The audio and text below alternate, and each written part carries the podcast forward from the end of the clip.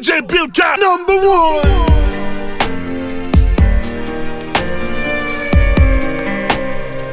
Mm-hmm.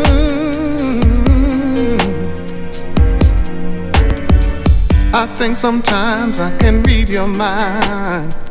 When you make things up, I can tell you lies. I see the things that your man can't see. And I wonder what kind of man is he? The one who you say is your lover, who you insist takes care of you under the covers, and who is there for you and loves you like no other.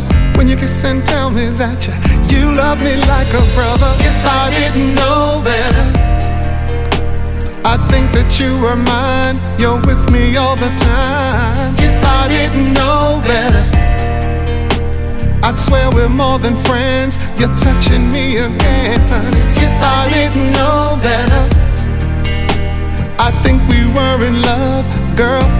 Wanna tell me something? Oh, oh, oh.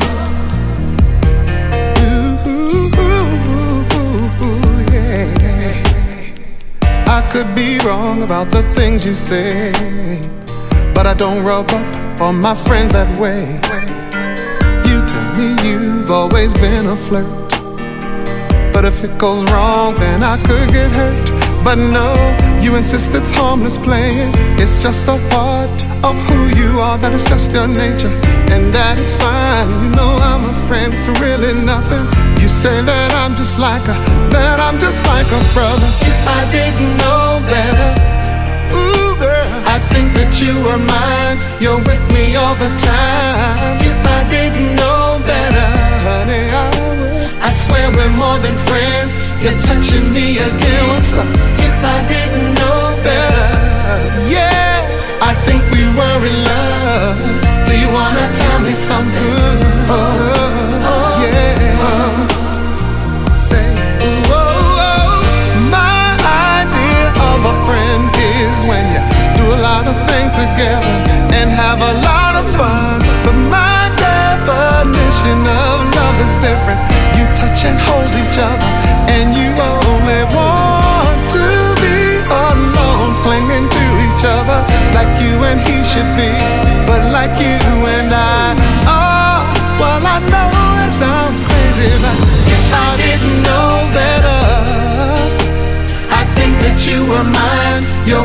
all the time. If I didn't know better, uh, baby, I swear we're more than friends. You're touching me again and again. If I didn't know better, mm, I think we were in love. Do you?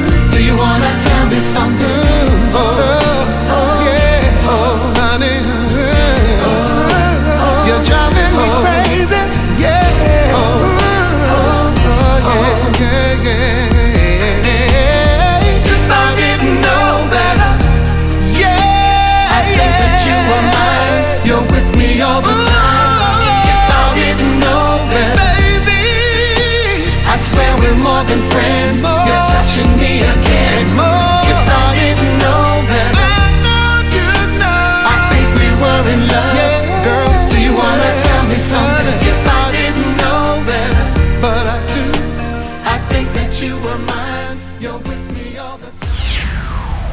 C'est tout pour le moment.